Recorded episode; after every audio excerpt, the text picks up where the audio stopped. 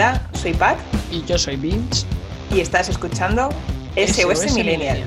SOS Millennial es un podcast creado por y para millennials, donde hablamos de todos aquellos conflictos y dudas existenciales que hemos vivido esta generación. Todo ello aderezado con la salsa de la vida, el humor, para que tanto las alegrías como los dramas nos sepan mejor.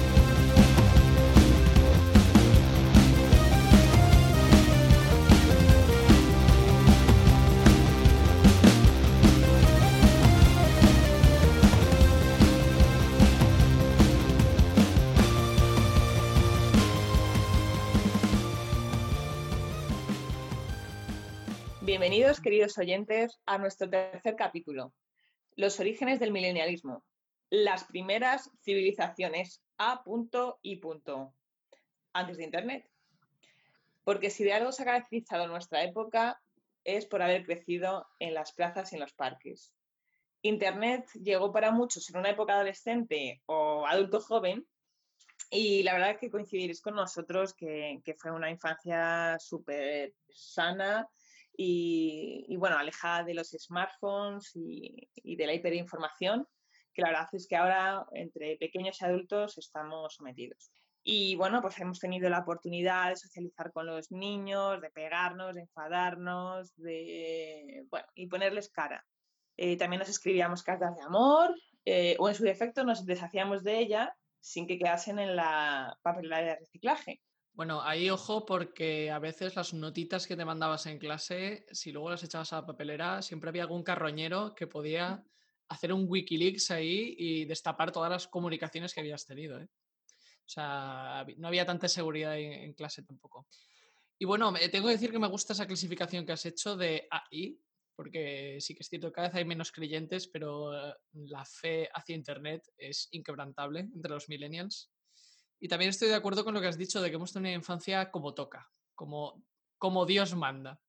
De moverse mucho, de ejercicio, de rodillas con la costra constante, porque nunca acababa de cicatrizar.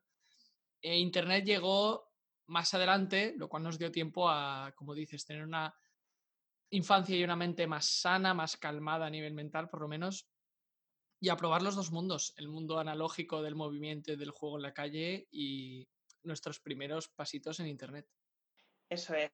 De hecho, yo creo que podíamos eh, poner una señal de no, no eres un millennial si no uh, tienes costras en la rodilla. ¿verdad? Todavía, O- todavía me escueces solo de pensarlo. O mi madre se pasó buena parte de mi infancia cosiendo parches en mis pantalones de chándal, que parecía un álbum, álbum de cromos, parecían mi- mis pantalones. Es verdad, es verdad. Pero bueno, yo creo que nos vamos a poner al final un poco nostálgicos, románticos con nuestra infancia. Y, y aunque no hemos venido a eso, pero, pero si os gustaría, queridos oyentes, recrearnos en el tema, en otro capítulo, pues nos lo hacéis saber y lo vamos metiendo en el horno. Así es, lo vamos viendo mientras lo pongáis en comentarios, porque nos debemos a nuestra audiencia y en cuanto lleguen, nos debemos a nuestros futuros y adinerados patrocinadores. Bueno, pues eh, al final, eh, a pesar de no haber crecido entre tablets, sí que podemos haber dicho que, lo hemos hecho eh, alrededor de una pantalla, la gran pantalla. Sí, sí, la televisión, como nuestra tercera madre. Y bueno, hablamos de una televisión básica, una televisión eh, pues como un Dacia, sin extras, sin canales de pago, Netflix, HBO, todas esas moderneces. Pues sí, como has dicho, la familia tradicional millennial se componía de padre, madre y la tele. La tele ha sido una gran niñera para nosotros. Nos ha educado a su manera, pero nos ha dedicado momentos muy felices y nos ha dedicado ella, la gran pantalla, mucho tiempo a nosotros. En esa época en la que nos quitábamos horas de sueño para ver nuestros programas preferidos, ya sea madrugando la mañana de los veranos para estar a las 7 de la mañana viendo Club Disney, o por las noches bastaba con escondernos de nuestros padres, esperar a que se durmieran y nos íbamos al comedor de Strangis a ignorar los dos rombos de advertencia o a ver el Canal Plus mm, pixeladísimo en esa nube de niebla y grano que no se veía nada. Se adivinaba algunas figuras, pero sí, esa, esa ha sido nuestra gran educación pantallil, si se puede decir así. Sí, sí. Recuerdo corretear por los pasillos pasando el control de seguridad y, poder ver películas escondidas. Sí, sí, unas, unas misiones que ni James Bond de espionaje y de sigilo. Pues sí, este capítulo queremos hablar de ellos, de nuestros primeros mentores predigitales, los pre-influencers, si queréis llamarlos así, o gurús vintage. Este espacio está dedicado a nuestros queridos referentes televisivos millennials.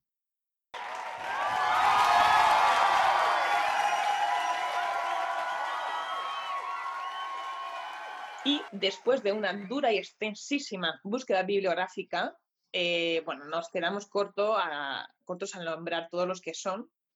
Vamos a dar un buen repaso a, aquellos que salieron de la televisión para entrar en nuestras cabecitas y que al final pues, pues han quedado ahí bastante más tiempo del, del que pensamos. Y bueno, detrás de esta nostalgia hay mucha amiga o tela que cortar que no sé si te he dicho, Vince, pero me encantan estas frases populares. Mira, de hecho, Sí, sí, los dos, eh, lo único rancio que entra en nuestras vidas son las expresiones eh, de antaño y el refranero español, que es muy sabio. Y también he visto que estamos innovando un poco y nos hemos salido de lo culinario y ya hemos añadido una nueva que es tela que cortar. Sí, sí, la dejaremos ahí para analizar a estos referentes televisivos de cuando éramos pequeños, que cuando, bueno, pues los hemos desmigado de, adultos, nos hemos dado cuenta que, muchos nos traían dobles mensajes y que por entonces no nos dábamos cuenta. Eh, estos mensajes, pues por un lado sí que nos han ayudado a crear unos valores y un propósito de, vida, pero, pero, pero, hay otros que no eran tan inocentes como lo éramos nosotros. Y esos mensajes eh, no eran tan limpios como, como parecían. Aunque bueno, no les guardamos rencor porque en el fondo los amamos y no les pediremos explicaciones eh, ya que pues, eran de otra época. Sí, exacto. Aquí es cuando viene la parte disclaimer o política de cookies de este episodio, que es aclarar que este episodio no se trata de hacernos los ofendiditos, se trata de entender a esos referentes, entender cómo parte de nuestros valores y nuestras ideas millennial nacen de estos referentes que tuvimos y así entender eh, un poco mejor nuestro origen, porque somos quienes somos y lo dicho, se trata de analizar, no de juzgar y de criticar gratuitamente. Así que para no hacer un programa de cuatro horas, hemos hecho una selección de greatest hits, como en música sí o en los 40 principales, y vamos a seleccionar aquellas que creemos que tienen más chicha, más jugo. Y si veis que nos hemos dejado en el tintero algún gran referente, pues eh, ponedlo en comentarios porque quizás nos da para un segundo episodio o un episodio ampliando el nostalgiómetro con todavía más series y más programas televisivos de nuestra infancia y juventud. Pasemos, Pat, eh, con cuál empezamos nuestra selección de referentes televisivos millennial. Bueno, pues aunque, como tú has dicho, eh, ha sido difícil la, selección, creo que de los que nos viene así de, sopetón, pues vamos a hablar de Oliver y Benji, los magos del balón. Que sí, a mí, a nosotros también nos zumba esa canción, como era tin, tin, tin, tin, tin, y, me parece el campo de fútbol este kilométrico en el que los partidos, pues eso, duraban días y días y días, esas piruetas, esas chilenas ahí con doble mortal y, saltos meteóricos. Eh, esos nombres sacados de Wisconsin y Texas profundo cuando los tíos eran todos japoneses y la verdad es que era bastante confuso. Yo nunca he sido un gran deportista, todo hay que decirlo, pero sí que jugaba un poquito al fútbol y yo sabía que las cosas que salían en la serie no se hacían nunca y no pasaban. Pero oye, nos lo pasábamos muy bien con ellos. Sí, y además no solo nos lo pasábamos bien, sino que, además con ellos, sin saberlo, o por lo menos casi sin saberlo, entrenamos también eh, grandes valores como la paciencia, la perseverancia y la deportividad en el terreno de juego más grande que hay que, nosotros que la vida. Y yo recuerdo como que se, culpabilizaba mucho a, a, los que hacían faltas, a los guarros, a los abusones, y, y todos queríamos ser blancos e inmaculados como, como Oliver. Mm. Sí, había secundarios bastante entrañables, incluso problemáticas graves, como el alcoholismo de uno de los entrenadores, creo que era Roberto Setiño. Oh, sí, sí, hay más sí, profundidad de la que creemos en Oliver y Benji. Desde luego. Y bueno, vamos a saltar a, a otro, que, que, no hay millennial que, que, se, que se precie si no conoce esta gran serie. Una de mis favoritas, por cierto, que es Dragon Ball.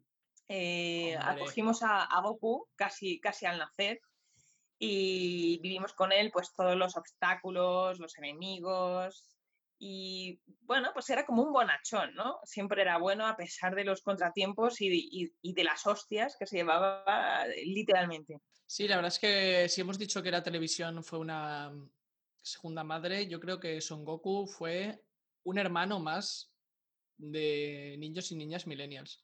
Y sí que es verdad que ese optimismo perenne que tenía, la verdad es que es un buen ejemplo. Porque hoy en día los millennials adultos hay algunos que están muy instalados en la queja. Y no sé tú, pero yo a Goku no le he escuchado quejarse en la vida.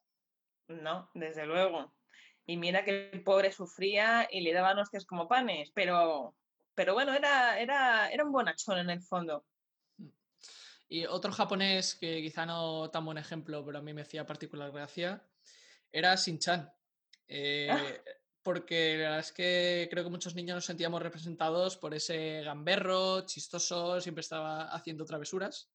Pero la verdad es que luego con ojos adultos lo volví a ver y te das cuenta de que daba ejemplos sumamente peligrosos y perjudiciales para niños. Por ejemplo, recuerdo perfectamente en un capítulo en el que eh, soñaba que su niñera le, ojo, echaba cera caliente por la espalda y le pegaba latigazos. Eso un niño. O, por ejemplo, un capítulo en el que además había una advertencia de la serie diciendo los niños buenos no hacen lo que hace Shin-Chan, que salía encendiendo petardos con el fuego de la cocina. O sea que a lo tonto Shin-Chan, jiji, jaja, pero era más malo que pegar a un padre con calcetín sudado. No, no, desde luego. Y además eran series que nuestros padres nos dejaban verlas alegremente, sin los dos rombos. Sí, sí, totalmente. Hay, hay, hay, otra que es aún todavía más, más hardcore, ¿vale? Otra asiática, eh, que aunque bueno, ha, espa, españizó el, el, nombre con Chicho Terremoto. Hombre. que, que, es lo primero que te viene con Chicho Terremoto. Y, y no son los eh, dos puntos, colega.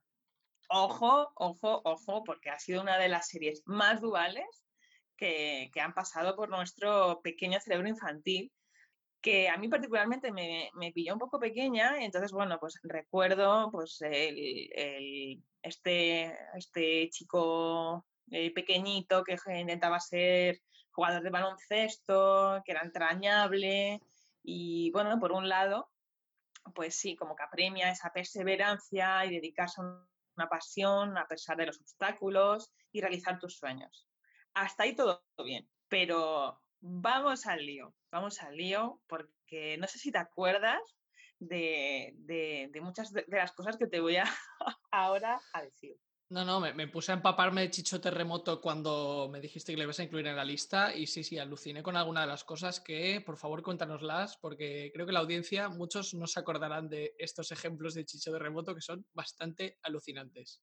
Que, por cierto, pequeño inciso, acabo de ver que en japonés se llamaba Dash Kapei, que por lo visto Kapei es terremoto, pero dudo mucho que Dash signifique Chicho. En fin, allá ellos pues das podría, podría significar perfectamente salido, porque la, la, la serie, desde luego, que, que, no es para menos. O sea, vamos a recordar que el tío, sí, a ver, era víctima de burlas, de, de críticas, pero luego el tío también era, era un narcisista y, y un vago. Eh, bastante, bastante grosero y bastante, eh, pues, con conductas inadecuadas hacia las chicas, ¿te acuerdas de la obsesión fetichista que tenía con las bragas? Sí, sí, bragas sí, bueno, blancas, bueno. por cierto. Bragas blancas. Ah, tenían que ser blancas además, vaya, vaya. O sea, un auténtico fetichismo eh, enfermizo muy ejemplar para los niños. Hombre, te voy a leer textualmente una de sus frases que aparece en los diálogos y es que si veo la ropa interior de las chicas es para conocer su personalidad. Eso queda reflejado en el color de las bragas.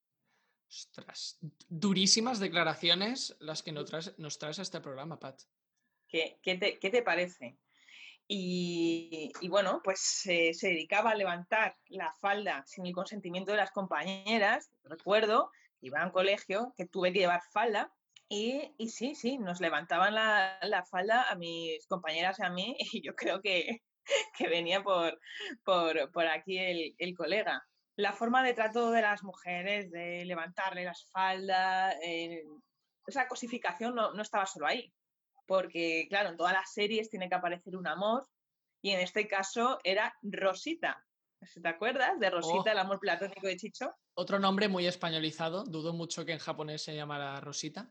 Pero sí, sí, recuerdo perfectamente a Rosita. Todos los capítulos, Chicho enamoradísimo, buscando destacar en el equipo de básquet para, hacer caso a su amor. Sí, sí, sí. Y, Rosita era una chica bastante sosa, por cierto, que apenas le dan representación en la serie eh, comulga mucho con la mujer medieval, casta, pura, dulce, tímida, ¿no? y, el tipo, pues el, salido que, está intentando reconquistarla eh, haciendo pinitos con el, con el balón. Y nada, eh, otra, otra parte como poco comentada y un poco turbia de la serie es que después de este bueno, esta oda a la heterosexualidad rancia, eh, disfrazaban a Chicho de mujer, era como una especie de, travesti para, bueno, pues para incluir en el equipo de, en el equipo creo que de baloncesto de las chicas o algo así. Conociendo a Chicho no me extrañaría que fuera para colarse en el vestuario de las chicas. Que también hay que decir, eh, yo creo que aquí Chicho también nos ha influido a los chicos millennial porque repasando, yo creo que todos mis amigos alguna vez en nuestra vida de juventud, eh, todos nos hemos disfrazado de chica alguna vez, para carnavales o para cumpleaños o fiestas de pueblo. Creo que todos hemos tenido ese sano momento de travestismo y muy divertido, todo hay que decirlo. Así que, oye, igual esta ha sido una de las pocas buenas influencias que ha tenido Chicho en nuestras vidas. Sí, sí, sí, aunque fuera para levantar faldas. pues oye, yo creo que se está repitiendo un peligroso patrón en las series japonesas que, que poblaban nuestra juventud, porque vamos a entrar ahora a un clásico de nuestra juventud y que es sin duda el que más eh, trastornos sexuales y de todo tipo creo que ha podido despertar entre los millennials. Hablamos de Doraemon, el gato cósmico. Doraemon, esa, esa serie que todos recordamos, que era de dos amigos, eh, Novita y, su, gato llamado Doraemon, y aunque recordamos pues con, ternura esa amistad en la que Doraemon, el gato, eh, utilizaba su bolsillo mágico y sacaba un montón de artilugios para, ayudar a, su amigo Novita, en el fondo, y ya de, de adultos hemos analizado viene el mensaje a transmitir y no es otro que mm, Novita, un niño perezoso y vago, pues bueno, pues ayudaba de, su gato esclavo mayordomo para sacarle las castañas del fuego. Y, no solamente eso, sino que bueno, pues la, serie eh, ha estado rodeada de, bastantes mm, tips eh, un tanto machistas. Y, y preparados que voy. Primero, hay una niña, eh, no sé si te acordarás, que tenía como 10 años y se llamaba Shizuka. La Shizuka, claro que sí. Era como el, amor de, de, Novita y esta eh, ha aparecido en mogollón de capítulos semi o prácticamente desnuda en el baño, así, sin venir a cuento. O sea, entraba Novita en el baño y ¡zuma! Y la, la niña, que tenía un cuerpo bastante desarrollado para tener 10 años, en posiciones eh, muy sexualizadas y, muy, muy, poco con... O sea, no, había un contexto claro de por qué tenía que aparecer la niña así.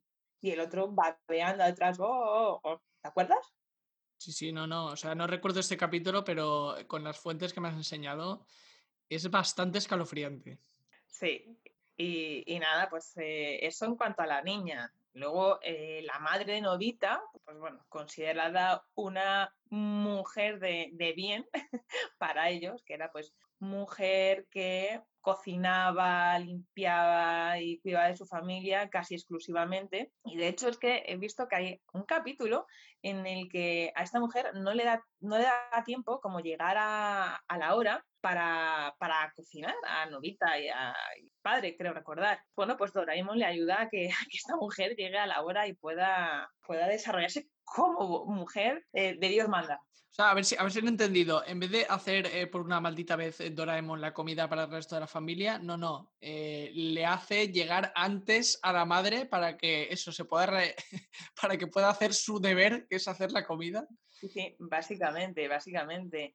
Y luego, pues, pues más, más perlitas, como Shizuka, creo que en ningún momento quiere, quiere de pareja a, Novita, y, entonces, pues bueno, eh, pues con los trucos de, de Doraemon eh, acaba cayendo, ¿sabes? Porque a todo esto Novita la quiere como madre de su descendencia. O sea, lo importante es tener una descendencia con o sin ella, pero bueno, si, si entra al, al trapo, pues mejor.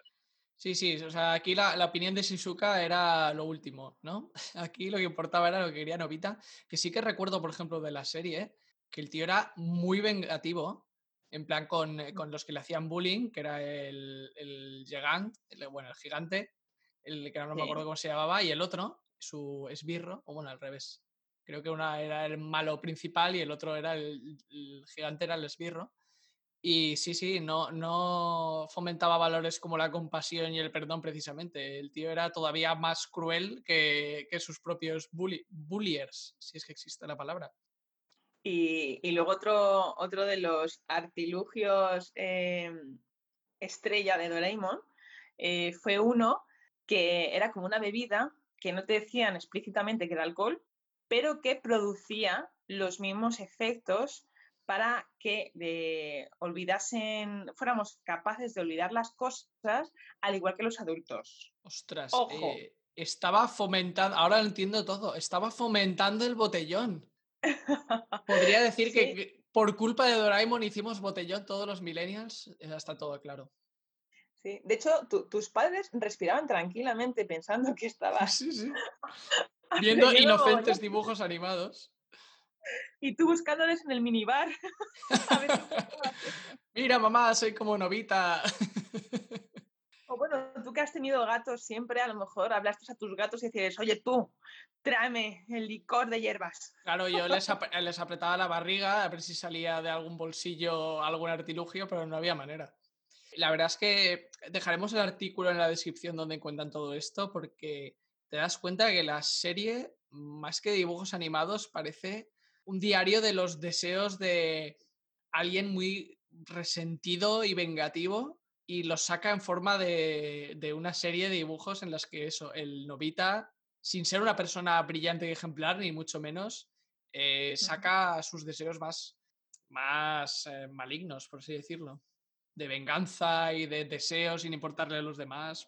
Eh, durísimo testimonio el que nos traes sobre Doraemon y yo creo que si hubiera un juicio en el milenialismo se juzgaría a Doraemon por eh, crímenes de lesa humanidad. ¿eh? Estamos hablando de que ha hecho mucho daño a, las generaciones que lo vieron. Quiero, quiero disculparme ante todo si teníais un, una. Bueno, teníais a, a Doraemon en un pedestal que aún así, es verdad que, que, yo también lo tengo, pero bueno, a Doraemon el pobre es el víctima, ¿no? Es el novita, el costelero. Pero bueno, sí, sí cabe, a ver, recuerdo esa época maravillosa de ver esa serie, comiéndome, tomándome un colacao turbo, pero eh, claro, eh, hay que analizar estas, estas series porque han puesto ahí su semilla en, en lo que somos ahora y puede que, que no sea tan, tan hardcore de, ah, es que soy una vaga. No, si soy, eres una vaga porque es una vaga. No tiene que ver, no tiene que ver Doraemon en esto. Pero, jolín, hay que, hay que hacer ahí como un, análisis de, lo que nos estábamos zampando por entonces. Sí, no, aquí dentro de las teorías guafritistas que hemos sacado Pat y yo sobre mm, por qué estas series realmente eh, no eran un ejemplo para niños precisamente, a mí se me ocurre que a lo mejor estas series estaban pensadas para un público más adulto o adultos jóvenes, para la audiencia japonesa, y aquí en España, pues los eh, editores de contenido de las televisiones veían que eran dibujitos japoneses y dijeron, pues bueno, vamos a ponerlo en la parrilla de programas infantiles. ¡Palante! ¡Palante, exacto! Con el palillo en la boca y el gin tonic eh, dando vueltas, el hielo en el vaso y poniendo dibujos que no eran para niños. Véase, por ejemplo, South Park, que por mucho que sean dibujos, no son para niños ni mucho menos. Entonces puede que aquí haya habido un fallo de traducción cultural. Claro, es que al fin y al cabo eh, los diseñadores de estos dibujos pues pertenecen como a las épocas anteriores, al igual que los millennials que hemos sido víctimas de este cruel engaño, eh, somos los diseñadores de las, de las próximas, bueno, de las ya series y, dibujos eh, que reciben ahora las, generaciones jóvenes. Entonces, se, ve la diferencia de, los valores, los guiones, eh, esas creencias y, bueno, se puede apreciar las series que veamos nosotros con las que ven ahora nuestros niños. Mm.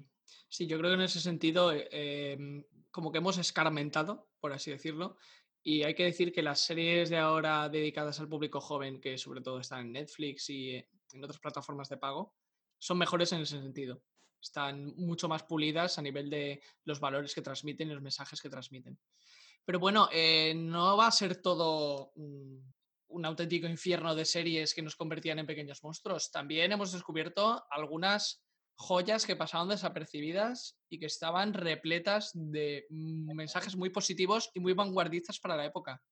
Así es, pues hay una, hay una serie eh, que se llama La banda del patio, que todos, todos nos acordaremos, era una serie americana, que trataba de un grupo de, niños en el colegio que a priori parecían que tenían problemas típicos de, niños, pero, pero nada más lejos de la realidad. Era una muestra representativa de los valores de la, sociedad. Desde un rey, que había un rey, hasta el chivato, el pelota, todo, o sea, todo caricaturizando eh, pues los estereotipos de la sociedad, ahí los hacían en, formato patio de colegio. Y, y, podía ser precisamente esa expresión de esto parece un patio de colegio, pues tal cual. Y bueno, los protagonistas al final eran una minoría que se, se movía por, pasiones y valores y salían de la, inercia de, la masa y se rebelaban contra el totalitarismo, el acoso, el racismo, eh, cambio climático y dan mensajes muy, muy, muy fuertes y muy vanguardistas eh, como la libertad de expresión, el feminismo y respeto y amistad.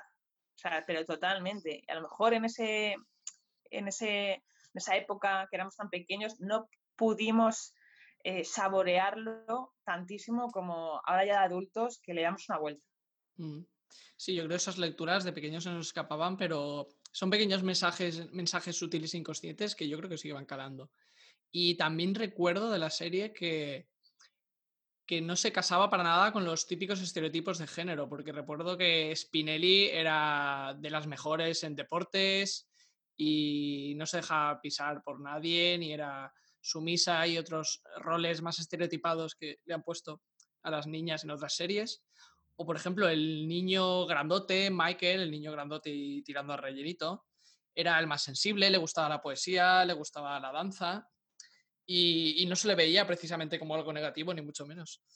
O sea que sí, que la verdad es que estaba repleta de buenos ejemplos y quizás también parte de su mensaje ha calado y somos parte de lo que somos gracias a, esta banda del patio. Desde luego. Yo era muy fan de Spinelli. No sé, no sé por qué sabía que iba, ibas a, decir que sí, era una de tus, uno de tus referentes.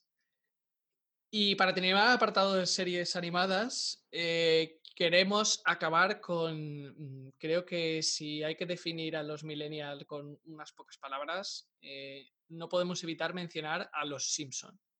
Porque no solo la serie que nos han acompañado a la hora de comer o después de cenar mm, prácticamente toda nuestra infancia y toda nuestra juventud, es una serie de estas que siempre aprecias independientemente de la edad que tengas, porque mm, de niño te gusta pues las situaciones cómicas, eh, lo payaso que es Homer, lo travieso que es Bart, eres capaz de seguir las tramas, pero a medida que creces ves todas esas ingeniosas sátiras y críticas ácidas que hay dentro de la serie y también reflexiones vitales muy buenas, algunas más irónicas, pero otras muy, muy profundas.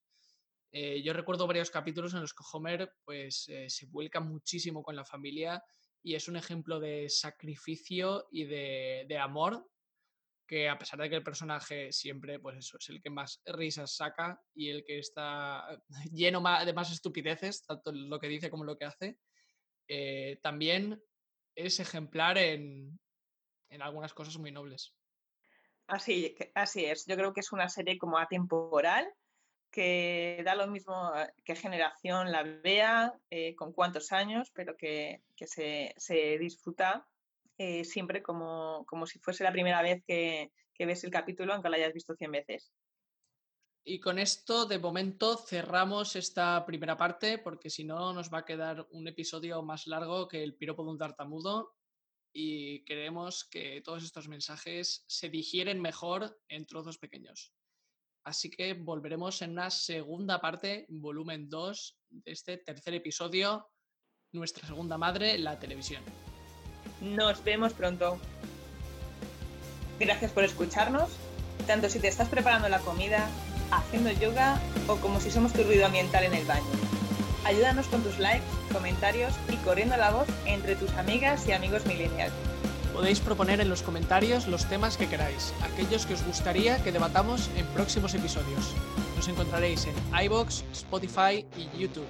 Y también en nuestro Instagram SOS Millennial.